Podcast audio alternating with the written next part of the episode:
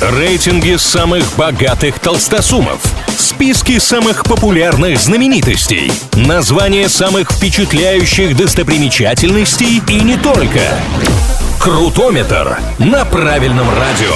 Как известно, все познается в сравнении, для этого составляются всевозможные рейтинги, а мы с ними разбираемся. Эксперты представили список самых продаваемых мобильных телефонов в истории. Стоит отметить, что при всем многообразии на сегодняшний день только 22 модели сумели преодолеть планку продаж в 100 миллионов штук, и лишь 5 телефонов купили более 200 миллионов раз. Открывает этот топ-3 Nokia 1110. Сейчас такие кнопочные модели с минимальным количеством функций называют просто звонилки. Но в далеком 2005-м, когда эта модель поступила в продажу, людям и не нужно было от телефона чего-то невероятного. За время выпуска Nokia продала около 228 миллионов экземпляров модели.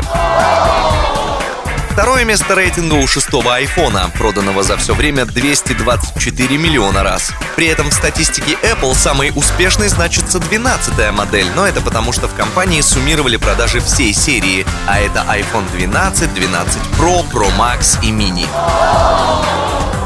Самым продаваемым телефоном в истории является Nokia 1120. Модель вышла в 2002 на заре индустрии мобильников, и всего за 6 лет выпуска ее купили более 250 миллионов раз. То есть еженедельно люди по всему миру покупали по миллиону этих телефонов. Такого показателя до сих пор не достигла ни одна другая модель.